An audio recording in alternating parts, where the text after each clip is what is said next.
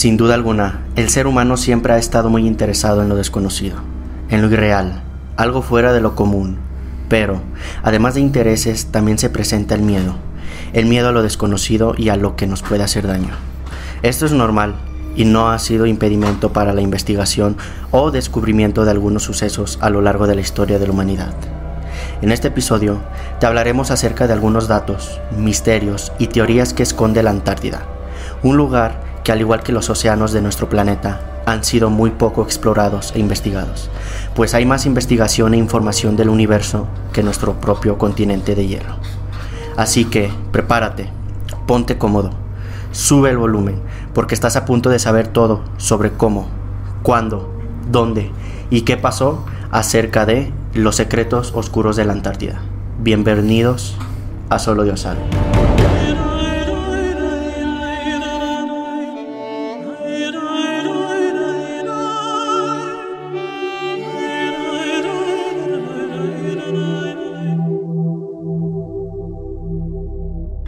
Serafines. Les habla Brandon Martínez y bienvenidos al episodio número 8 de la segunda temporada de su podcast favorito, Solo Dios sabe. Espero que estén preparados para esta nueva aventura a través de los misterios que nos aguarda la realidad. Y para no ir solos, como siempre, nos acompaña mi amigo Güero Orozco. ¿Qué tal? ¿Cómo estás? Brandon, ¿qué tal? Buenas noches a todos nuestros escuchas y también buenas noches a ti, obviamente. Y pues bueno, la verdad es que muy emocionado de de comenzar este capítulo número 8. Prácticamente mitad de temporada. Casi prácticamente mitad de, temporada. Entonces, este, muy feliz otra vez, como siempre, de, de, grabar aquí contigo y obviamente también para todos nuestros escuchas y los que nos están viendo en YouTube. Hola. Y bueno, este, pues simplemente recordarles que si quieren eh, contarnos perdón, alguna historia, dejarnos algún comentario o estar al tanto del podcast, nos pueden seguir en nuestras redes sociales como lo son Facebook, Instagram, TikTok y nuestro canal de Telegram. Nos puedes encontrar como Solo Dios Sabe Podcast. Además nos puedes escuchar en Spotify, Apple Podcast, Amazon Music, iHeartRadio y Google Podcast. Recordándoles que no requieren del servicio premium de estas plataformas para poder escuchar y descargar nuestro contenido. Te estaremos esperando. Muchas gracias por esa pequeña pero muy importante pausa publicitaria, güero. Es muy importante que nos sigan en nuestro canal de Telegram porque ahí subimos contenido que por cuestiones de censura YouTube no nos permite compartírselos.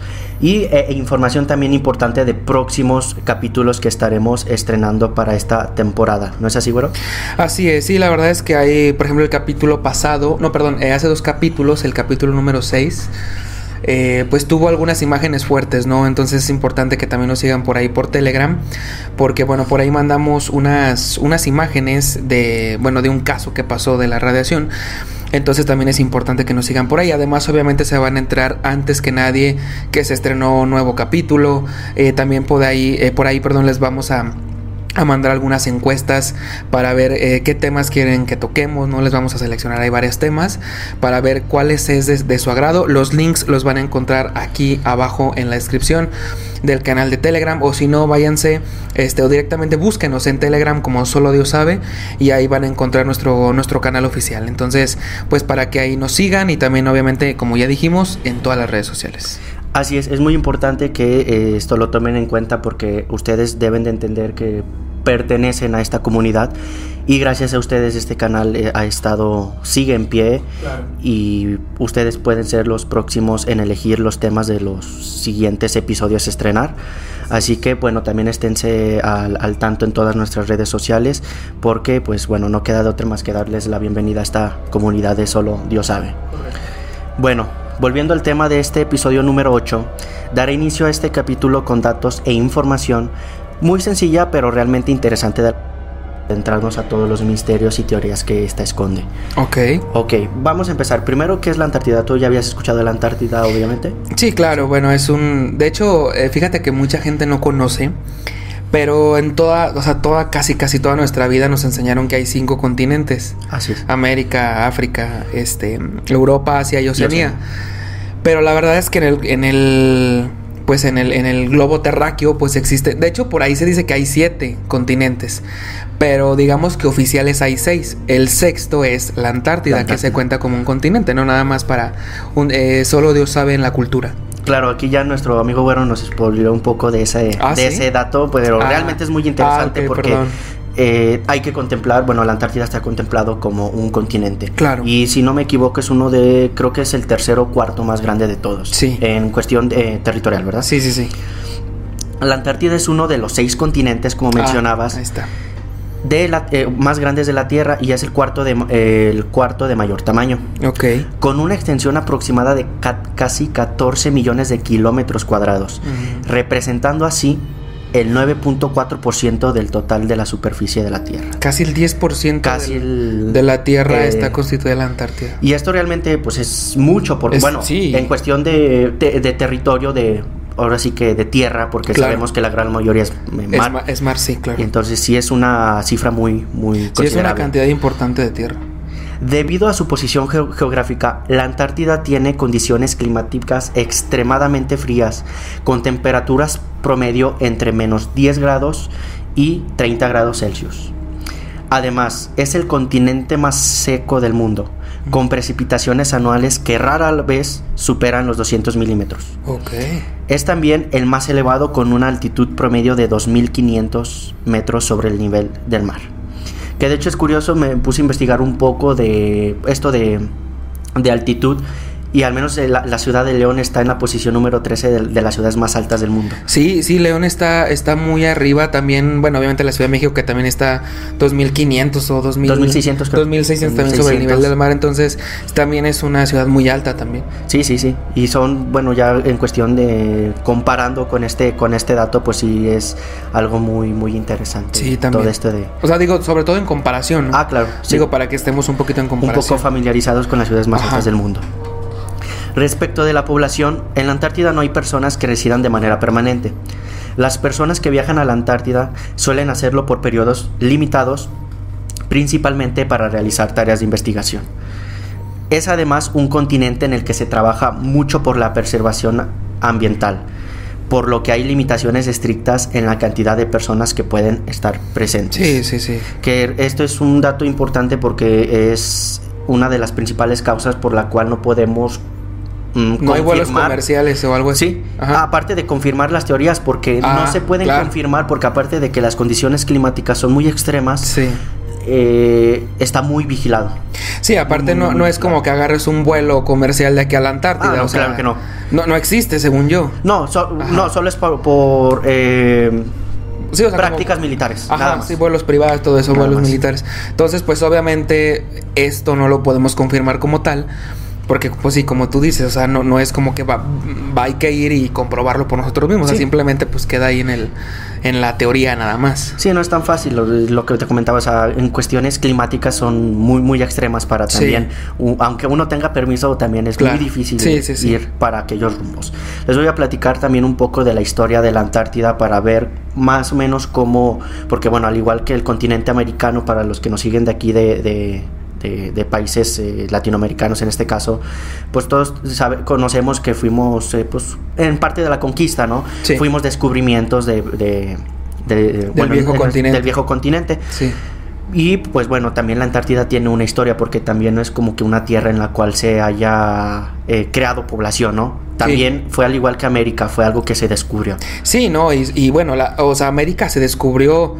Bueno, si nos vamos a la historia oficial que fue Cristóbal Colón, que sabemos que no fue Cristóbal Colón, que fueron antes los vikingos o algo Los así. vikingos, algo así, Ajá. viajes de expedición. Ajá, este, pero bueno, si nos vamos a, a la historia oficial, pues bueno, sabemos que bueno, Colón pues iba a ir a la India, le quiso dar la vuelta y llegó a América, ¿no? O sea, digamos que fue un descubrimiento por accidente, que sí es cierto que fue el descubrimiento documentado, el primero, porque el de los vikingos pues no se documentó, o sea, simplemente se tiene la teoría, ¿no? Y de hecho creo que decían que ni Cristóbal Colón había llegado a América, que porque había llegado al puerto de Palos o algo así, que ni siquiera, bueno, eh, son un fin de historias, ¿no?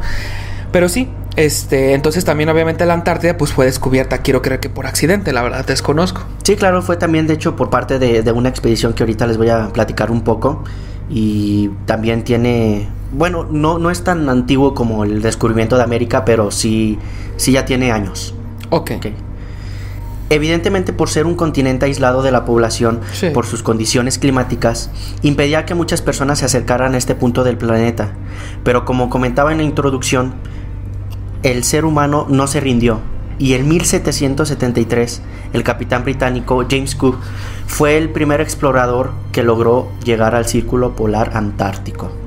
Igual por parte de una expedición y como comentaba en la, introducción, el ser humano está o sea, le tiene miedo a lo desconocido, pero a su vez nos interesa, nos llama la, la, atención. nos causa morbo y y pues el tema, pues bueno, para comprobarlo, pues estamos tú y yo, o sea, estamos contándoles misterios y todo que, o sea, bueno, es muy interesante. No sé si de miedo, bueno, a algunas personas seguramente les causará ese miedo.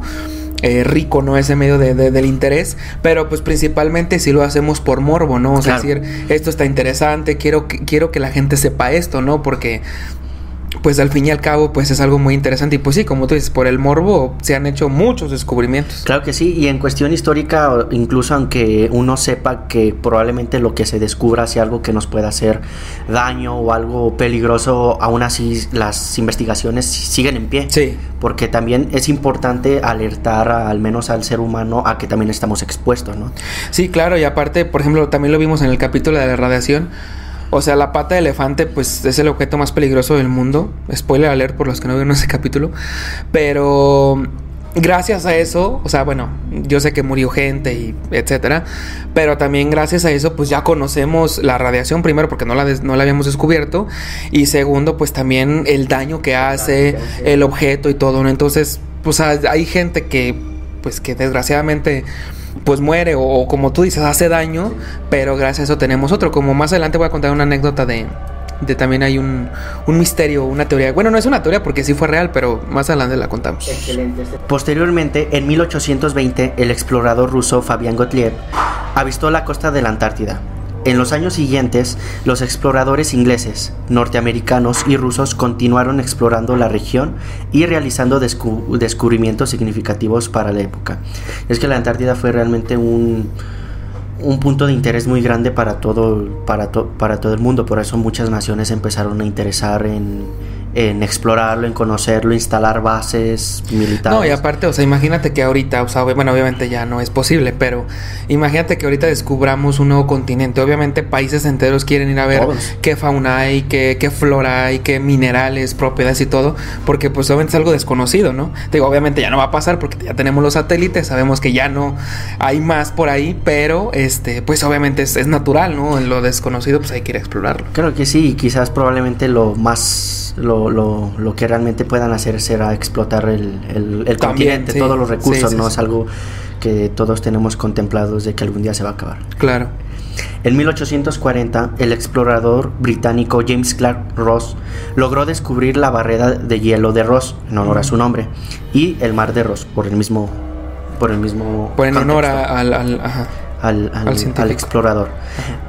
Aquí, bueno, para quienes nos, están viendo en YouTube, estoy, eh, vamos a agregar una imagen del muro de, de, Ross que tiene aproximadamente 50-60 metros de altura. Ok. Es prácticamente muy difícil de cruzarlo. Sí. Y es lo que también abre las próximas teorías que estoy por compartirles. Ok, va.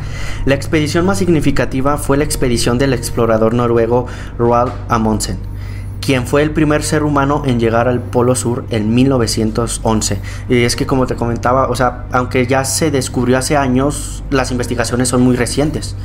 Por eso también... Sí, del siglo pasado. Del siglo pasado y, y ya cuando empezó esta parte de oye, otra vez vuelvo a retomar en los últimos episodios lo de la Guerra Fría, todos empezaron a luchar, pero por la investigación espacial. Sí, la carrera espacial. La carrera espacial, por eso como que esto lo fueron dejando hacia un lado. No, y aparte ya ves el, el, dicho que, pues, que famosamente tienes, bueno, eh, tenemos, que, mm, que hay más tecnología para viajar al espacio que para bajar a los océanos. o sea, hay mucha más tecnología.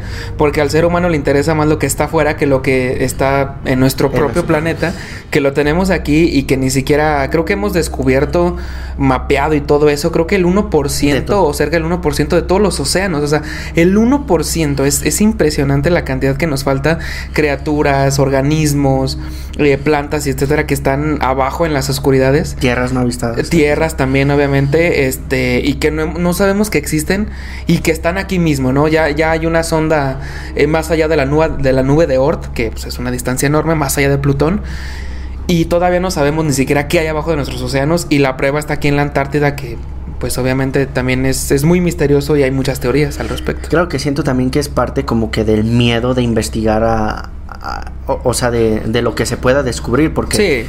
Quizás lo que podamos descubrir en- ya en el espacio, pues se puede decir que está lejos, Eh. pero lo que podamos descubrir aquí en los mares, pues lo tenemos Sí, aquí pues a ya, ya- lado. ya está aquí al ladito. Entonces sí, sí, sí, también. es algo como para también que nos podría alertar a nivel mundial. Sí, sí, sí. Vamos a empezar con las teorías ya de este misterioso Excelente. de este misterioso continente. Y para dar entrada a los misterios y teorías más interesantes, les hablaré del Tratado Antártico, que es un Ah, ok. punto muy importante porque volvemos a- al, al mismo punto de los otros episodios que les estuve compartiendo, que fueron más de eh, teorías políticas. Este, o, o sea, vol- volvemos a, lo mismo, el gobierno otra vez sigue estando aquí presente. Los intereses están por Claro. delante. Y pues es lo que incluso impulsan o le dan más poder a las teorías que se van generando. excelente. El Tratado Antártico fue firmado en el año de 1959 en la ciudad de Washington, en Estados Unidos. Hace casi 65, 66 65, años. 65 Sesen- años. 65 años. Que podemos decir que es mucho, pero sigue siendo muy reciente para el descubrimiento Sí, de sí, este- sí, sí, de sí, este sí. país. Los 12 países firmantes y que, por lo tanto, tienen un sector en la Antártida bajo su administración Eh, son sí. principalmente, ya todos se lo van a esperar, Sí, claro. Estados Unidos y Rusia, Hey. de ley. Forman parte del Tratado Antártico porque fueron los dos países impulsores del tratado, ¿verdad? Qué conveniencia.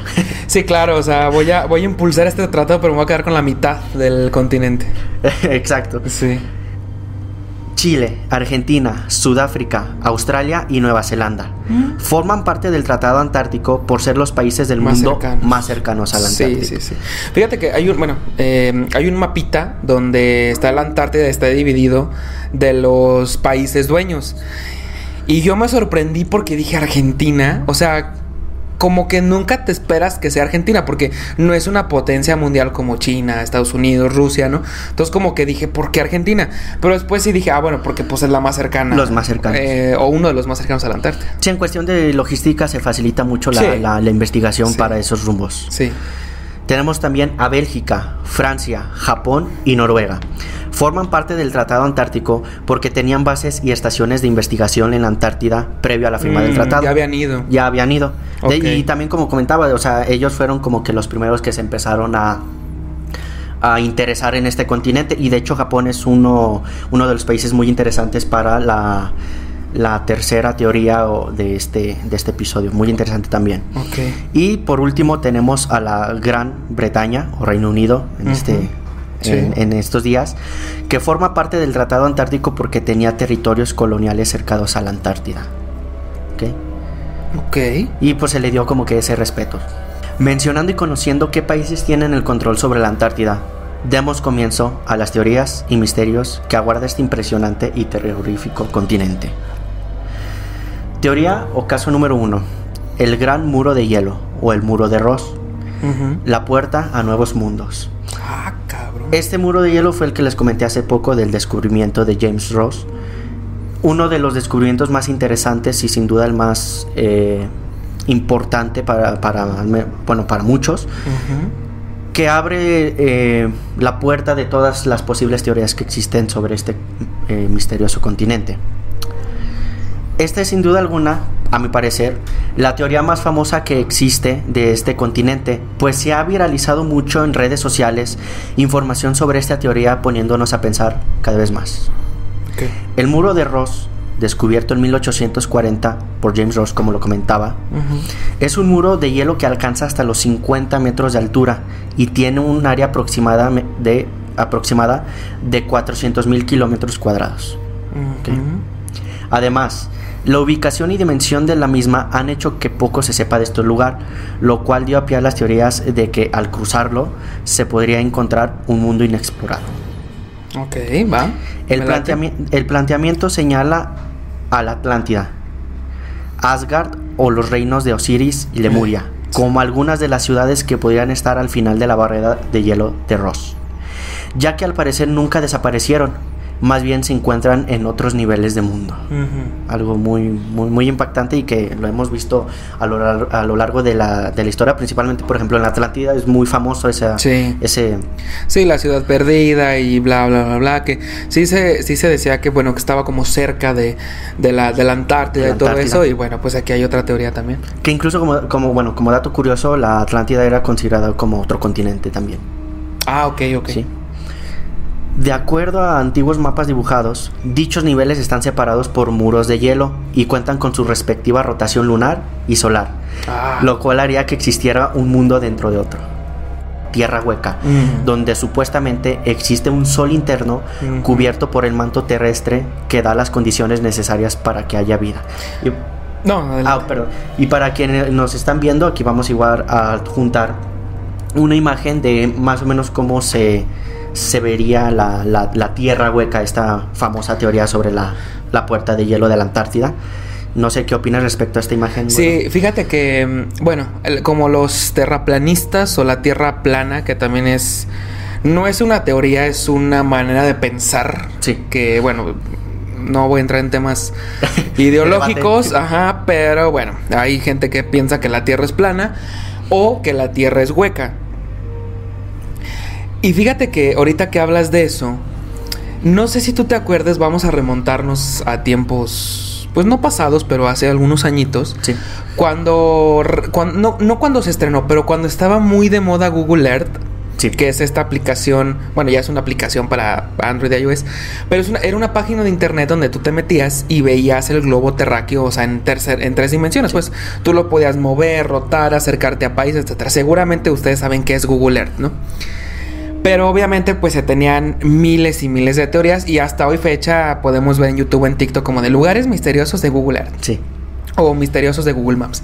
Y yo me acuerdo que había una teoría bien marcada, no sé si también la conozcas, de Google Earth, que decían que si tú te acercabas a la Antártida, que, o sea, que, en el centro, o sea, justamente en el centro de la Antártida, que había, eh, que estaba censurada la Antártida. Que de hecho, bueno, yo lo llegué a hacer. No sé si era un fallo de, de Google Earth o algo así. Pero tú te acercabas y haz de cuenta que entre más zoom y más zoom y más zoom hacías, llegaba un punto en el que como que el, el centro de la Antártida sí estaba como censurado. Era como una, como un parche, un algo blanco, ¿no? Sí. Entonces decían las personas que era porque por ahí se podía entrar a la tierra hueca, etcétera, ¿no?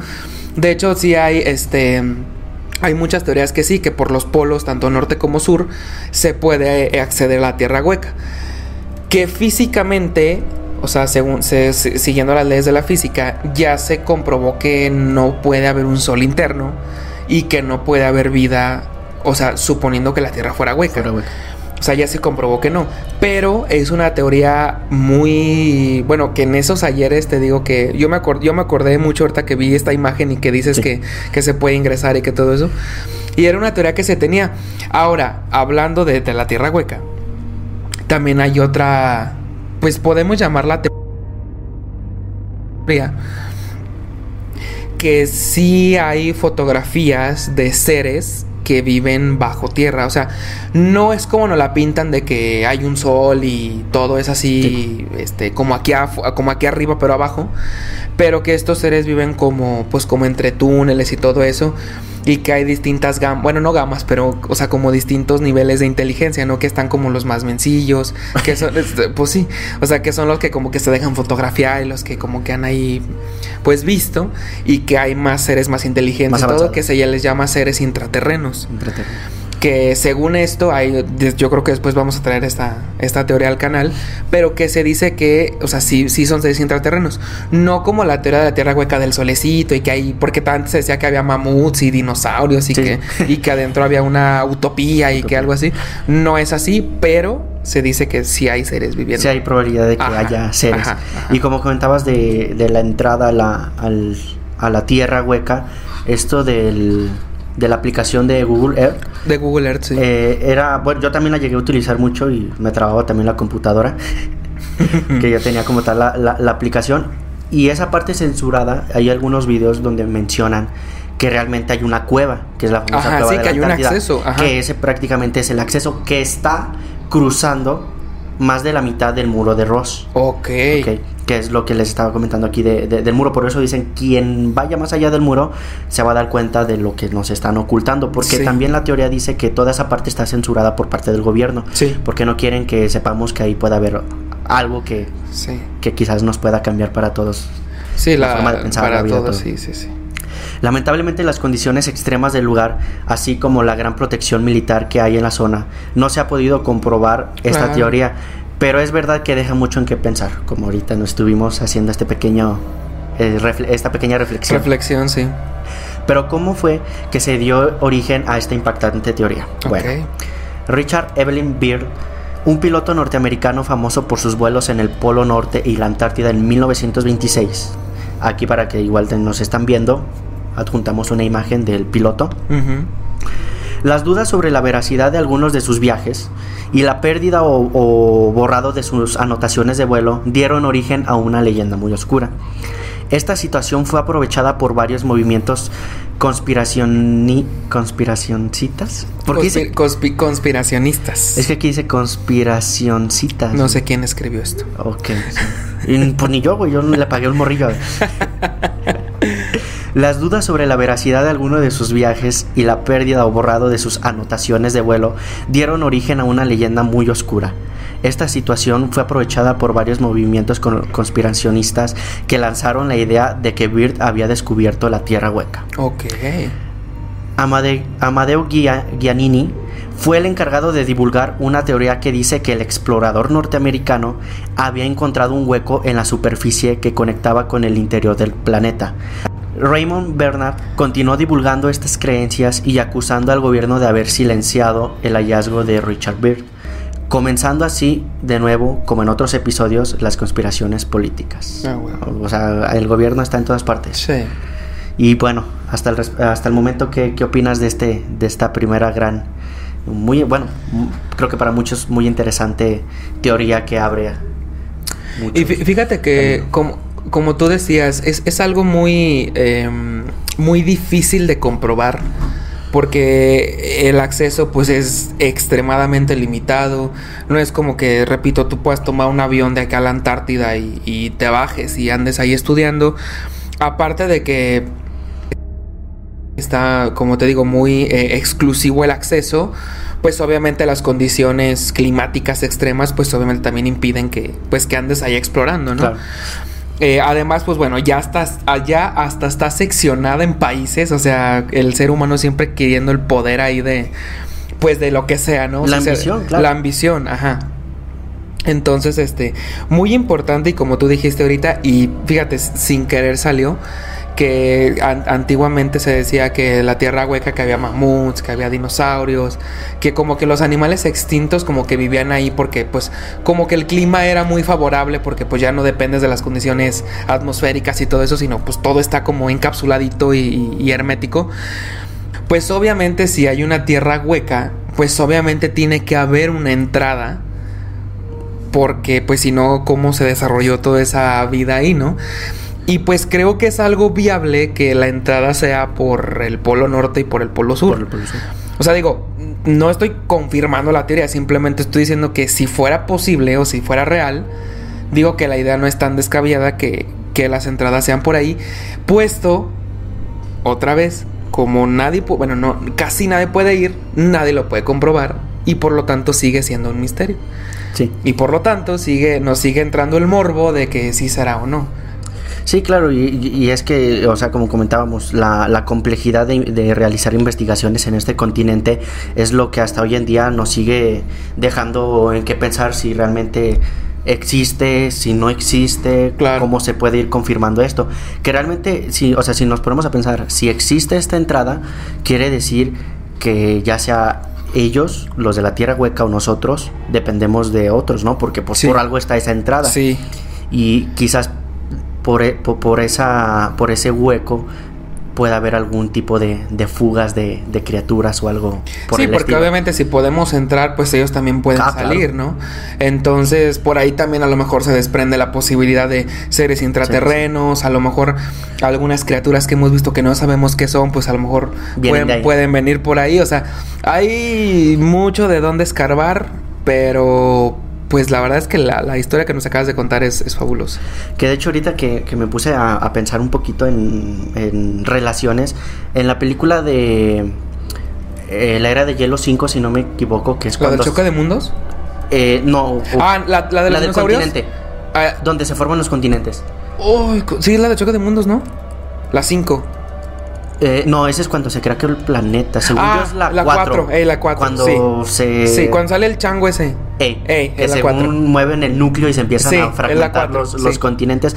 Ahí es, es, muy interesante porque en una parte de la, de la capa de hielo se ve a este, personaje Bok sobre un dinosaurio. Sí. Entonces, pero todo eso en el centro, o sea, en el centro de, de, de, la Tierra y arriba, pues seguía la era glacial. Pues, pues la película, la 3 Pasa lo mismo. Pasa lo mismo. O sea, no, no sé en dónde estén, no sé en qué continente estén, pero bueno, la era, la era de hielo. Y, y, hay una entrada al mundo intraterreno, que en el mundo intraterreno es donde están los dinosaurios, donde está Bog, donde está todo eh. eso, que hace referencia a esta teoría. Y entran por una cueva, ¿verdad? Y entran, por, una, cueva. Y en el hielo. Y en el hielo. Ajá. Que en ese entonces, no, no recuerdo, corrígeme si se pronuncia o se llama así, era la Pangea, Pangea. Ah, bueno, la Pangea era el, continente cuando todavía no se dividía. Ajá. Ok, y ya haciendo, bueno, ahorita que me puse a pensar y relaciones y dije, wow, o sea, sí se lo toman muy en serio. Pero fíjate, si te pones a pensar también, se supone que, bueno, la Pangea era un continentote, ¿no? Sí. Que después se fue, ajá, que después se fue fragmentando. Si la entrada, ya me voy a poner a, ya me voy a contradecir yo mismo, pero si la entrada estuviera por la Antártida y los continentes se movieron, cómo se va a mover la entrada a la tierra hueca. ¿Por los polos? O sea, de que son fijos. Ajá, o sea, pues al principio era un continente grande, después se fue fragmentando. O sea, ¿cómo se, ¿cómo se movió esa entrada a donde está ahorita la Antártida? O solo que después se haya formado, no sé. puede ser. Otra teoría muy, muy interesante, ¿verdad? Porque si, si nos ponemos a pensar, sí es cierto en esa. Claro. En ese aspecto. Pero bueno, no abandones el viaje que esto sigue. Regresamos a Solo Dios sabe.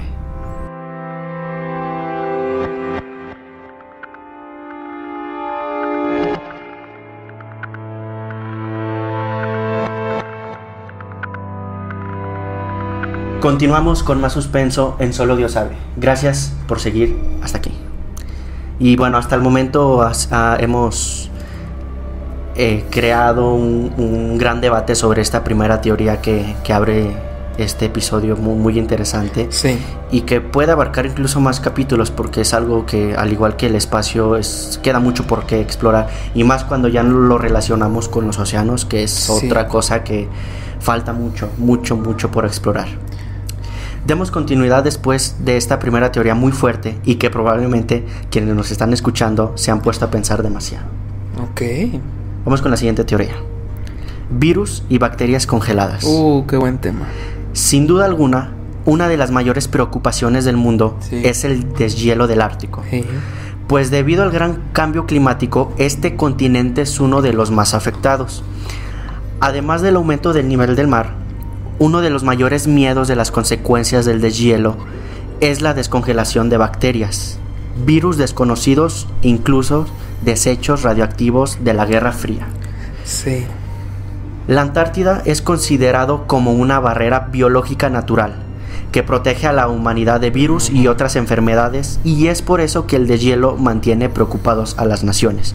Por eso existen muchas investigaciones y muchos proyectos con tal de, preservar esa, eh, de preservar esos ambientes eh, pues de, hielo, no nada más en la Antártida. También en condiciones. Eh, exacto, también tenemos el, creo que es el, ¿dónde es? En Rusia, Siberia, si no me equivoco, Noruega y esos, Groenlandia, por ejemplo, que tratan de preservar muy bien eso por, por, por temas ambientales que ya cuando empecé a investigar eh, relacionado a esto, pues mm, sí me, puse a pensar y dije, wow, yo no sabía que podrían salir a flote bacterias y virus que, han estado por ahí muchos, muchos años. Sí.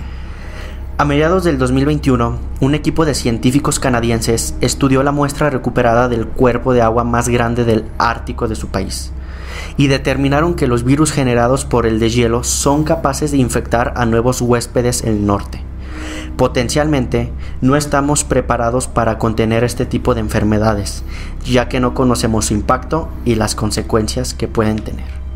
Pero sí es cierto, o imagínate que se, se descongele un virus, una bacteria que estuvo congelado durante miles y miles de años lo que nos pasó en la pandemia. O sea, era un virus relativamente nuevo, entre comillas, porque el virus ya existía. Ya existía. Según esto, mutó o correctamente lo mutaron. Spoiler alert. Lo mutaron, este, y obviamente, pues, es algo totalmente nuevo para, pues, para la, la medicina, la ciencia, etcétera.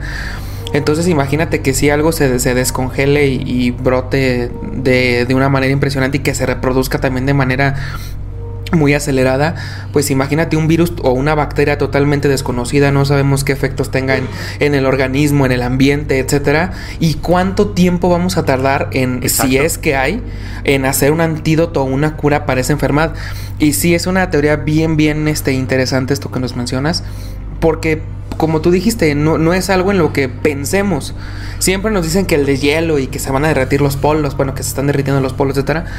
Pero nunca pensamos en eso. En eso de las en. Y sí es bien, bien interesante eso. Sí, de hecho, lo, yo creo que todo lo que pensamos a la, a la, hora de que nos dicen es que el deshielo, pues todos pensamos de que va a aumentar el nivel del mar. Que sí, realmente sí va a aumentar, pero esto no es lo principal que no, preocupa. Es, yo creo que eso es lo de menos. Lo de menos. Ajá. Y bueno, para que nos están viendo aquí una pequeña, una pequeña imagen ahí muy, muy, muy, chistosita ahí de, de, que es un virus, ¿no? Pues se parece al, al, al, al COVID. Al COVID, al COVID, ahí sobre el hielo, de ajá. que eh, próximamente se van a van a, va, van a salir a flote. Van a, ajá. Se están como que reforzando, ¿no? Van Para a salir dar como el, el golpe. Como el Capitán América lo van a descongelar. Lo va que de hecho hubo una noticia hace poco que de, de, descubrieron un virus así congelado, creo que fue en Siberia, de lo que mencionabas, Ajá. que tenía ya hace más de 30 mil años. Ah. Afortunadamente no fue algo que mutó o que se haya dado, eh, pues ahora sí que, que se haya esparcido. Eh, exacto. Pero sí se quedó así como que en investigación. No, y aparte me imagino que era un, bueno, no sé, pero era un virus, me imagino que muy, muy leve a lo Muy mejor pa, leve. pa, para estos este, tiempos, ¿no? Sí. Que también obviamente nuestro sistema inmunológico no es el mismo de una persona del 2023, casi 2024, que una persona de 1700, Exacto. o, o sea, nuestro sistema inmun inmunológico también ya mutó. Ya avanzado y todo. Ajá, porque obviamente ya combatimos muchas más enfermedades y repito, antes se morían de gripa, ahorita ya te da gripa faltas al trabajo dos días y vas y te compras una medicina de 50 pesos y estás y, bien. Y con eso. Ajá, antes no, antes la gente se moría de gripa. Entonces, sí, también es eh, interesante que a lo mejor el virus en, en, digo, no sé en qué época se... En ese entonces era muy... Ajá, a lo mejor en ese entonces era muy letal y ahorita pues como que, o sea, como que ya no es tan letal, pero digo, es algo importante que se sigue viendo, que se vio en nuestros tiempos. Claro, y quizás lo más preocupante es que imagínate que en esas zonas de, de Siberia, que bueno, en, en, en, cuestión de territorio pues son zonas muy grandes, pero comparados a la Antártida son pues áreas más pequeñas, Son ¿no? muy sumamente muy Entonces, pequeñas. imagínate si en esas áreas pequeñas salen virus de ese tipo, imagínate en la Antártida que se descongelara al Sí. 100% todo lo que se oculta ahí. Sí, no, y son cantidades eh, de hielo impresionantes. Que pues sí, o sea, como tú dices, se deshiela algo, se va por el agua, se evapora, se va al aire, este, o X o Y razón. Y pues imagínate, pues el, el daño posible que nos podría hacer. Los investigadores han descifrado que la forma en que este tipo de virus o enfermedades llegaría hasta nosotros sería por medio de insectos migratorios como los mosquitos, pues el deshielo del Ártico traerá como consecuencia la migración de muchas especies a nuevos lugares para habitar, que es Sí, normal, sí, ¿no? sí. Pues el mosquito, el Zika, el dengue, pues sabemos que. este- Chinches, ¿no? Que, que- La, que la- lo- la ahorita que está la guerra de chinches. Por- oye, pero se desató así, ¿no? De golpe, sí, De golpe. imagínate. Y luego, bueno, ese también sería un tema muy interesante que hablar porque al menos aquí el León ya llegó, entonces Sí. ta- también deja, deja en, qué, en qué pensar. Ahorita voy a revisar mis cobijas, y- si siempre aprovechan. La colchoneta ahorita hay que checarla, La- no, no ah, vaya a sí, ser. ¿verdad? No vaya a ser. A ver, aquí en el... Que se queden en el gel. Al introducirse a un nuevo ecosistema, como especies invasoras, desequilibran toda la cadena alimentaria del ecosistema. obviamente es un cambio muy repentino. Al desbordarse los lagos como consecuencia del deshielo, estos virus saldrán de los cuerpos de agua y se instalarán en nuevos huéspedes. De esta forma, la comida de los insectos migratorios también estará infectada. O sea, se va como que es una reacción en cadena y hasta llegar al ser humano. No, y aparte, o sea, si modificamos la cadena alimenticia, pues imagínate, o sea, ahorita como que ya está bien estipulado, ¿no? Los carnívoros a los herbívoros y así, pa, pa, pa, pa, pa, pues hasta llegar al ser humano, que es el que se come todo. Sí, ¿no? Porque es racional. Ajá. Pero imagínate que haya algo en medio, ¿no? Que, oye, que este animal ya no se va a comer a este, sino este se va a comer a este. Se desequilibra la cadena alimenticia y pues también puede haber muchos factores de que animales se mueran, eh, especies extintas. Entonces, no solo es eso, o sea, no solo es que, ay, descubrí la bacteria antarticona o algo así, sino que también mueve, eh, como lo dijiste ahorita, cadenas alimenticias, ecosistemas, o sea, es muy, muy lejos de lo que nos podemos imaginar. Muchísimo este, exacto, impacta, muchísimo. Y es como esta teoría famosa, también no sé si la has escuchado, de que si se extinguen las abejas se acaba ah, el mundo. Sí. Entonces, ahora, ahora también poniéndonos a pensar de que una nueva especie en la cadena alimentaria llegará, pero por encima de, encima de nosotros, cuando estos insectos se trasladen a otras partes del mundo, cargarán con estas enfermedades y eventualmente los virus llegarán a los seres humanos, ¿no? De alguna forma u otra. Después de años de, de explotación irresponsable de todos los recursos eh, naturales que hay en el país, el cambio climático no solo se ha convertido en una crisis ecológica, sino sanitaria también. Sí. A finales de octubre, una nueva investigación que forma parte del proyecto Methane Challenge en la NASA y en la ESA, o por sus siglas Agencia Espacial Europea, reveló que el hielo de la, del permafrost no solo guarda bacterias y virus desconocidos que se mantuvieron congelados hasta un millón de años. También subproductos de combustibles fósiles y productos químicos como el DDT, que se utiliza normalmente en pesticidas y que actualmente se encuentran prohibidos por los daños de la salud y el ambiente. Igual para quienes nos están viendo, aquí adjuntamos una imagen del famoso permafrost, que es un, o sea, son residuos vegetales y animales congelados que no llegaron a su punto de, de descomposición, y, pero que el día de que se descongelen van a empezar otra vez ese proceso van a liberar gases como el dióxido de, carbono y pues bueno, van a crear ahora sí que el famoso efecto invernadero aumentando la, temperatura de la capa. Lo más terrorífico de este segundo caso o misterio oscuro de la Antártida es que es muy probable que sea real, pues es el área donde más investigaciones y resultados se han obtenido en los últimos años. ¿Estamos cerca de otra pandemia? ¿O incluso del fin de la humanidad? ¿Ustedes qué piensan? Dejen sus comentarios. ¿Y tú qué opinas, güero? Fíjate que sí es bien interesante esto, este tipo de temas de, de, sobre todo de temas biológicos y de salud, que lo dijimos, si no mal me equivoco, en el de las bombas atómicas de Oppenheimer, que las fuerzas sanitarias, bueno, las, em, pues sí, las fuerzas sanitarias eh, o todo lo relacionado con salubridad es mucho más eh, o tiene mucho más poder que los propios ejércitos. Y poníamos el ejemplo de, la pandemia, bueno, del COVID, que pues era de cierre aeropuertos, que nadie salga, que nadie entre, ¿no? Entonces, imagínate, o sea, lo de la pandemia puede ser posible, o sea, ¿quién se iba a imaginar? Y me voy a ir a la versión oficial, ¿ok? Ya no de teorías conspirativas, me voy a ir a la, a la versión oficial. ¿Quién iba a decir que de una sopa de un murciélago se iba a desatar un virus, primero mortal y segundo que iba a causar una pandemia. O sea, nadie se iba a imaginar que por un caldito de murciélago íbamos a, terminar así, ¿no? Entonces, ahora imagínate que en unos este, tocó madera, que no hay madera, así acá estaba acá, abajo. Este, que imagínate que en los próximos días se descongele algo de la Antártida o algo de, de ahí de Siberia o algo así. Y que lo mismo, se libere un virus que pues en su tiempo, bueno, o a lo mejor que también con la degradación o cosas así, que nunca, nunca impactó, ¿no? En, en, el mundo. Y de un de repente pues salió y oye, pues que esta persona tiene un virus desconocido y no sabemos cuáles son los efectos y bla, bla, bla, bla, bla. Entonces, lo de la pandemia, pues es, es, muy probable por, por ese tipo de temas. El fin de la humanidad lo veo un poquito más difícil, pero no imposible. ajá, o sea, pero se puede, sí, ¿no? Claro. O sea, lo del COVID creo que nos demostró que la naturaleza está por encima del ser humano y del poder que según nosotros tenemos. Ahí estuvo la prueba de que un virus, y eso que a lo mejor lo digo con todo respeto, pero no fue tan grave. O sea, porque hay, hubo pandemias en la antigüedad como la peste negra. La gripe española. ajá, o sea, que sí fue una enfermedad muy, muy cabrona, ¿no? Acá obviamente pues sí causó la muerte de millones de personas, pero digamos que fue algo leve, ¿no? Ahora imagínate un virus que no sé, que regrese por ejemplo la lepra o algún otro virus como la parecido a la peste negra que deje 200, 300 millones de muertos como causó la peste negra.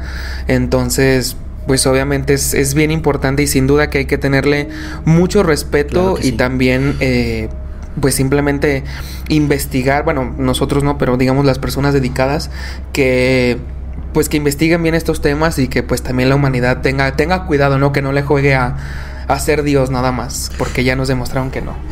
Claro que sí, y el hecho de, decir mucho respeto, creo que ya muchas personas ya, ya no se lo toman en serio, sobre todo por la explotación del sector de la salud, sí. donde, como lo comentábamos en episodios de, si no me equivoco, fue en el de las eh, secretos oscuros de la radiación, radiación donde incluso ya se estaban utilizando armas biológicas, sí.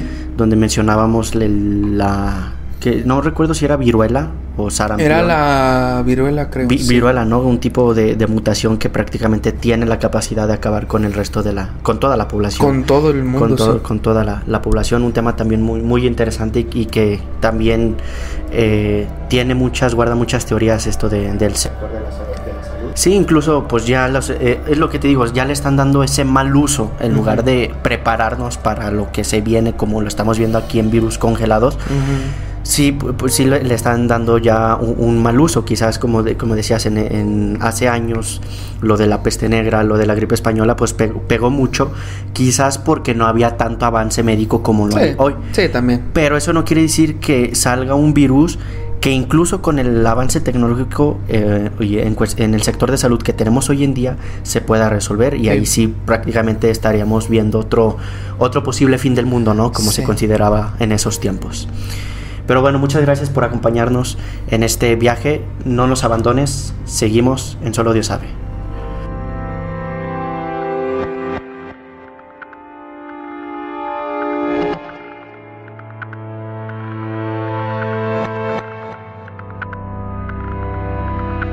Concluimos este episodio con una de las teorías más interesantes y terroríficas que existen de este continente, y es que está relacionado a la poca investigación que tenemos acerca de nuestros mares. Mm. Y en efecto, estoy hablando de los monstruos marinos. Ok, va. Se ha mencionado que hay una gran probabilidad que existan más seres vivos en las profundidades de los océanos.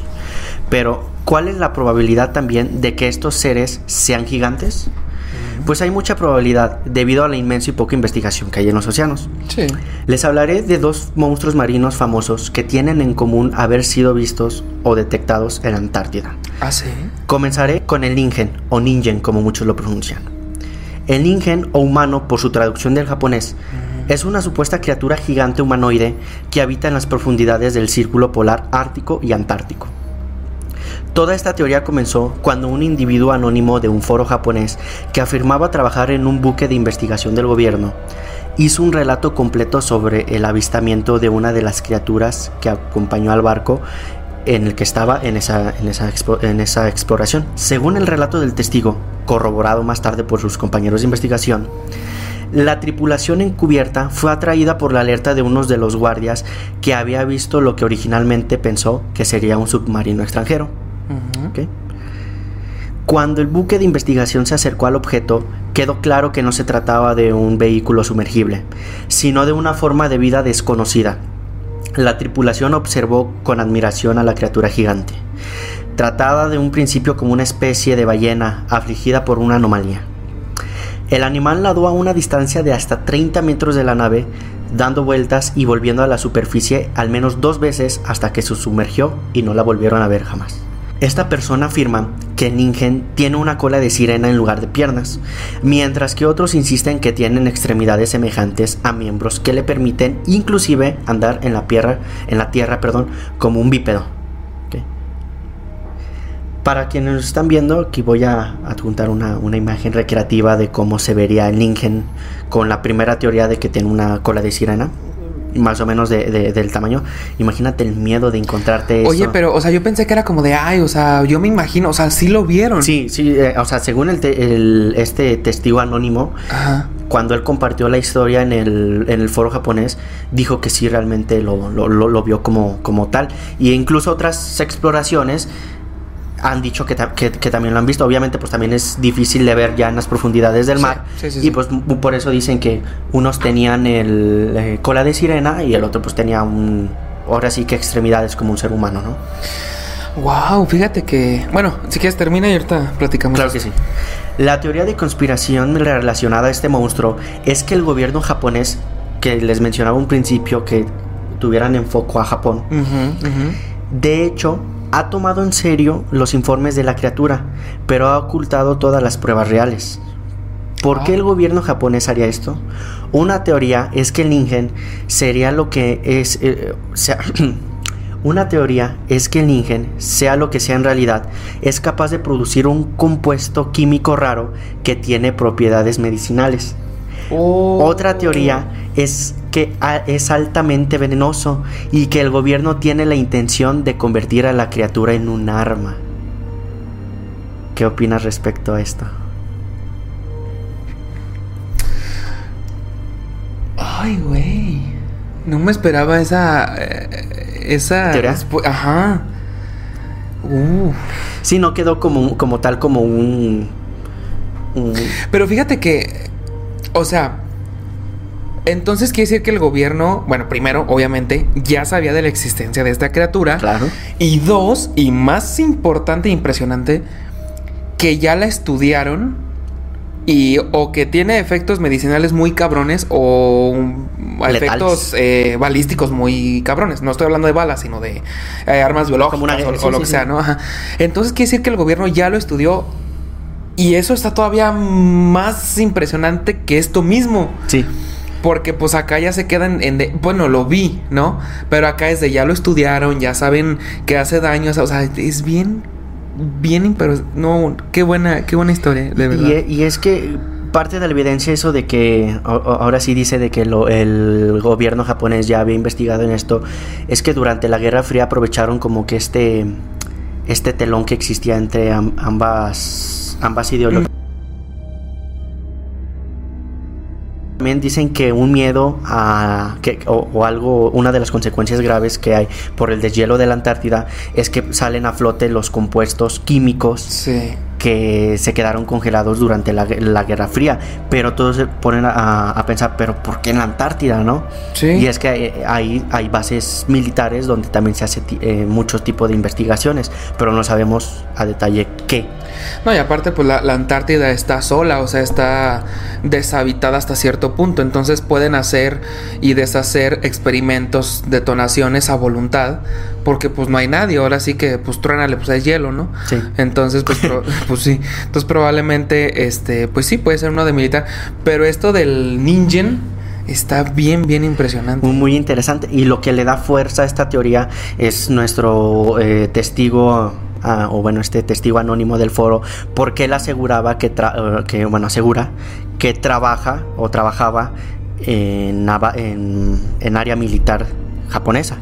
Porque el gobierno mismo, o sea, intentaría silenciarte o callarte si en primera si no es cierto o si o sea cualquiera de las dos y segundo y que más importante qué tan fuerte es la declaración que dicen, o sea, güey, lo tienes que, tienes que salir a desmentir o decir que no es cierto, que está loco, que lo que sea. Porque sí es cierto, y esa es una de las, que, de las cosas que decías, le da más fuerza a la teoría de que sí sea cierto. Y yo acompaño también esta teoría que también, bueno, ya me spoileé poquito aquí del guion. Sí. Pero a lo que decíamos en un principio, no sabemos qué criaturas existan en el fondo del mar. Eso, es algo totalmente creíble lo que él vio. Van a decir, ay, ¿cómo va a haber un pez con brazos y cola? No sabemos, güey. O sea, hay eh, ¿Quién iba a decir que, no sé, que un pez iba a tener la, nariz de una espada? O que un pez iba a tener un foco, ¿no? ajá. Entonces, pues sí. Eh, entonces, este, o sea, ¿quién le iba a decir, no? Y, o sea, es perfectamente creíble que este ser exista porque no hemos investigado, no hemos eh, desarrollado. Bueno, la tecnología sí existe, pero no, no, no, no hay interés, o por lo menos no interés tan público, porque pues el gobierno, si, si esto es cierto, el gobierno japonés ya sabía de esto.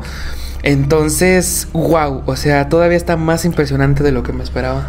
Que incluso hasta ellos se echan de cabeza, porque realmente si, o sea, si el gobierno dice, sabes que esto no existe, pues ¿por qué le das importancia y lo quieres salir a desmentir, no? O sea, si realmente lo, quieren tratar de desmentir es porque o existe o hay interés sobre el tema. Exactamente, y no queremos que, pues que se den cuenta, ¿no? Que le da mucha, mucha, mucha fuerza a la teoría que salga el gobierno a decir, no es cierto, o sea, güey. no es cierto. Ajá.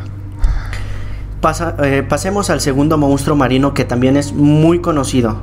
Y en efecto estoy hablando del Bloop. ¿Habías escuchado de él sí, Sí, sí, sí, la verdad. Es, yo creo que de los más conocidos, ¿no? Él y el Leviatán, si no me equivoco, el Leviatán. Eh, Leviatán, este, y también hay uno que se llama Cajulu. Cajulu. Eh, también es, eh, platicamos un poquito de eso, pero de Bloop es muy bueno. A mí el que me da miedo es este, creo que se llama SP500 que prácticamente es una placa de, de microorganismos que se van moviendo, pero abarca hasta dos, tres continentes. Ay, nunca he visto eso. No.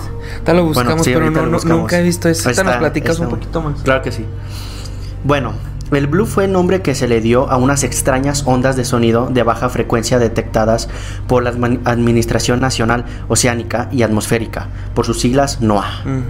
Esto ocurrido en 1977. 97. Perdón. Esto ocurrido en 1997. El sonido era consistente con los ruidos generados de grandes icebergs raspando al fondo del océano, pero en 2002 se dijo que también sería compatible con enormes animales marinos. 100%. Y retomando un poco de historia, durante la Guerra Fría, las Fuerzas Armadas de Estados Unidos colocaron numerosos micrófonos anclados en el fondo del océano con el fin de detectar submarinos nucleares soviéticos. Claro. En 1997, al revisar y arreglar dichos micrófonos, se detectó en las costas de Chile un sonido potente al que los científicos bautizaron como el bloop.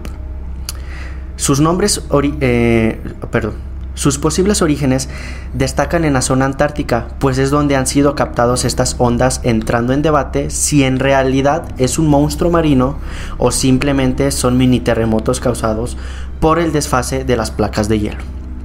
Se especula que dicho sonido es de una especie desconocida de pulpo o calamar gigantesco o de una nueva especie de ballena gigante aún más grande que la ballena azul. Ambas teorías han sido descartadas, ya que no se conoce entre los cefalópodos sistemas que les permitan emitir sonido y en cambio las ballenas necesitan de oxígeno por lo cual deberían de salir a la superficie y a su vez posiblemente ser captadas por algún por, alguien, ¿no? Y pues bueno, en, en, cuestión de, de, investigaciones no ha, no, ha habido algún barco, algún avión ni satélite que haya podido ver de forma directa a esta criatura. Este sonido emitido desde las profundidades de la Antártida es considerado como el sonido más extraño y terrorífico emitido en los océanos. Para quienes nos están viendo igual, les vamos a adjuntar una imagen de eh, cómo se vería el bloop como lo están describiendo aquí, en este caso como una ballena más grande que la ballena azul, uno de los eh, seres vivos más grandes que hay aquí en el, en el planeta. No sé qué opinas respecto a eso. Fíjate que el, Bloop sí lo había sí lo había escuchado. Es una pues una historia algo famosa dentro de estos eh, misterios del océano. Yo no yo no lo había escuchado en temas relacionados con la, con la Antártida, sino de los océanos en general. Y era una de las teorías, este, o de las historias más famosas que se conocían de, pues, del misterio de los océanos, el famoso Bloop. Y una, em, digo, para enriquecer esta historia, era que decían que, por ejemplo, una ballena pues, se comunica por medio de, pues, de sonidos también, ¿no? Y que viajaban 35, 40 kilómetros. Yo creo que estoy errando en la, en la cifra, pero creo que era por ahí algo así. Y esto superaba esto. Entonces decían, si una ballena del tamaño que es. Y nomás puede alcanzar esa distancia. Porque, a ver, obviamente, ustedes hablen abajo del agua. Y pues mm, yo creo que la persona, por ejemplo, la distancia que tengo de aquí a Brandon, pues yo creo que es como de un metro veinte más o menos. Y seguramente bajo el agua no me escucharías o escucharías como puros murmullos, ¿no? Sí. Entonces ahora imagínense que una ballena pueda realizar ese sonido abajo del mar, pues es sumamente impresionante. Pero ahora imagínate, bueno, imagínense el tamaño del animal que tuvo que haber sido para que pudiera ser captado miles de kilómetros, bueno, muchos kilómetros eh, por la, por ejemplo, con la, por las costas de Chile, ¿no? Entonces sí decían o que era algo, un error, porque decían que era un error de los micrófonos o el tamaño que tiene eh, este tipo de animales. Ahora, eh, regresando a la teoría que dijiste de que posiblemente fuera, que si era una ballena tenía que haber salido a la superficie por aire y todo eso. Pero volvemos a pensar con lo que ya sabemos. O sea, sabemos que una ballena tiene que agarrar aire, sabemos que un delfín tiene que agarrar, aire, entonces no puede ser eso. Pues no, pero estamos hablando de una criatura totalmente desconocida que posiblemente no tenga que salir a agarrar aire. O sea, respira como un tiburón o algo así que no necesita salir a tomar aire, ¿no? Entonces, este sabemos, bueno, no sabemos bien, estamos pensando en que sea un animal de este tipo y, y, pues la verdad es que no, o sea, puede ser un animal totalmente distinto que no necesita aire, que puede sumergirse a muchas presiones abajo del, del, mar, que soporta la presión, eh, que puede ver en la oscuridad, etcétera, etcétera, etcétera, ¿no? Entonces... No, se quiera, no, no sabemos ni siquiera qué tipo de animal puede ser. Entonces es bien impresionante porque, o sea, si se pueden a pensar, hay algo vivo allá abajo ahorita que está nadando por ahí y ni siquiera sabemos que existe, ni si es bueno, si es malo, de qué tamaño es, de qué color, o sea, no sabemos nada. Y ahorita, eh, ya también para ir cerrando este increíble episodio, es que también eh, se hizo muy famoso un video de pues de, de, unos científicos que estaban perforando precisamente la Antártida. La verdad no me acuerdo a qué profundidad llegaron, pero eran kilómetros. la verdad no les mentiría si les digo la, la, cifra exacta. Pero hay un video donde están perforando y perforando y perforando la Antártida. Y llega un momento en el que perforaron ya muchos, muchos, muchos kilómetros. Y, o sea, fue como, como, como dicen, como la aguja en el pajar Encontrar. Ajá, no, más bien encontraron la aguja en el pajar. Y curiosamente en la cámara pasa un animal translúcido, como entre naranjita y café. Pasa como, como una medusa o algo así. Pasa y ninguno, o sea, ningún científico, bueno, no, no, está catalogado, pues no está registrado ese animal. Pero existe, o sea, ahí está. Eh, o sea, no es como de, pues yo digo que no, ahí está, güey. O sea, entonces Imagínense si lo, que vimos nada más, a lo mejor era una aleta de otro animal, era algo que ni siquiera sabemos que a lo mejor podemos comprender. Pero sí, o sea, la verdad investiguen más de estos temas y como dijiste ahorita del... Eh, ¿Cómo se llama el al que le tienes miedo? ¿El eh, no, no, no, al SP500, algo, así. Ah, bueno. También de monstruos marinos como el Cthulhu, que bueno, que sabemos que pues, es de, la, de, de Stephen King. Pero bueno, no, no es descartable. O sea, puede haber un. ¿Cómo le llamaban al otro? Al. Al, al Kraken, o hay otro, el pinche tiburón, ¿cómo se llama? ¿Sumilidón o cómo se llama? Megalodón. Megalodón ese. Sumilidón. bueno. Bueno, iba por ahí. Iba por ahí, iba por ahí, Megalodón. ¿Qué era? Megalodón el de mi colonia. Eh, sí, va. Ahí, ah, bueno. O sea, este, sí, o sea, muchos, muchos animales que no son descartables, que obviamente ahorita puede sonar como una locura, pero güey, o sea, no son descartables, compruébame que no existe, ¿no? Entonces, yo no te puedo comprobar que exista, pero que no que no te pueda comprobar que exista no significa que no existe, o sea, porque no me puedes comprobar lo contrario.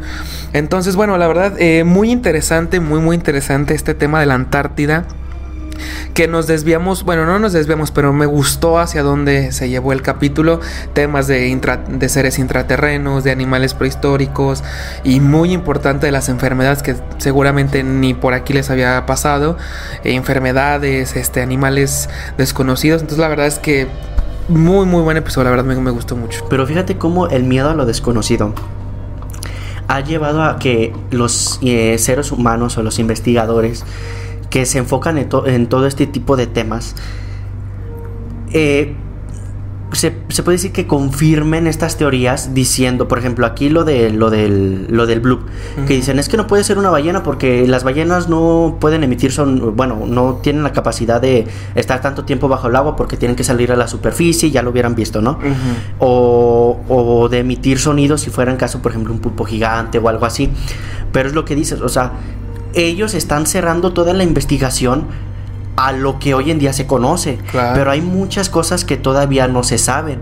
Como mencionabas, o sea, no se sabe si realmente hay un ser vivo que puede estar mucho tiempo en el agua, emitir sonidos, ser de un tamaño inmenso y que incluso pueda llegar a, costas, eh, a costas terrestres y ser eh, ahora sí que eh, vistos por los, por los seres humanos. Hay muchos videos en internet donde aseguran ver a muchas criaturas. ¿Quién, ¿Quién no sabe que una de esas pueda ser una, una verdad, ¿no? Como el famoso monstruo del lago Ness, que creo que ese sí fue una leyenda, un mito, algo así. Bueno, la, fotografía sí se comprobó que era falsa, Pero bueno, la historia, la no, historia... no sé, ¿verdad? Y fíjate que ahorita mencionó, o sea, que también hasta cierto punto tiene sentido, porque tú al ser un profesional en el campo, o sea, no puedes estar eh, registrando o no puedes eh, basarte en algo que tú crees, ¿no? O sea, ¿de qué ese es el sonido? No, pues yo creo que es un animal grandote. O sea, digo, profesionalmente no lo puedes hacer, ¿no? Eh, ahorita se me vino a la cabeza eh, una película, bueno, que fue un caso real, pero de una película que se llama Milagros del Cielo, donde, a, bueno, es una película donde a una niña le da una enfermedad, una enfermedad, pero incurable. Este, y bueno, véanla, está muy bonita, de hecho actúa Eugenio Derbez. Y perdón, les voy a hacer spoiler, eh, si no lo quieren ver, adelántenle. Pero eh, al final de la película, la niña se cura, pero fue, o sea, literalmente fue un milagro.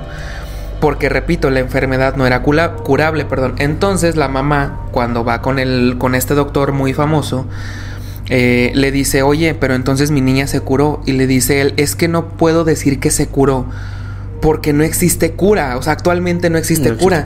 Pues sí, pero ya no tiene nada. Pues sí, pero yo como médico no le puedo decir, sí, ya se curó, porque la cura no existe. Entonces era lo mismo que pasa aquí, o sea, profesionalmente no pueden decir como de, pues sí, es un crack o algo así, porque no pueden fundamentar eso, ese tipo de argumentos en algo que no está estudiado y que no está registrado o comprobado. Entonces se entiende hasta cierto punto pero digo, no se descarta la posibilidad de que, pues, de que exista, ¿no? Claro, por eso ha existido mucho, mucho debate en estos, en, en estos temas, porque sí debe de haber investigaciones profesionales para respaldar todo este, este tipo de aclaraciones, como, menciona, como mencionabas, ¿no? O sea, es que no hay cura, profesionalmente no te puedo decir que lo, que, lo curé o algo así. y, pero bueno, ya, ya todos los temas, al menos en el tema del o el sector de la salud, el sector de la de lo militar, de las exploraciones, de leyendas y todo se, se unió en un solo capítulo, lo cual a mí, a mí, me, a mí me gustó mucho. Sí. Y bueno, o sea, ya eh, hemos hablado en otros episodios también de temas así relacionados a muchos misterios y, por, y los que están por venir, que también ya vamos a entrar en el terreno de los famosos gigantes que estuvieron viviendo, habitando este planeta hace muchos, o miles de años incluso. O que siguen todavía, todavía salieron unos videos hace poco que según esto. según esto se confirmaba. Pero bueno, ahora ya conocemos todo lo posible acerca de los secretos oscuros de la Antártida. Y aún así recuerden que siempre, al final, solo, Dios sabe. Nos escucharemos en próximos episodios. Soy Güero Orozco. Soy Brandon Martínez. Hasta, la, próxima.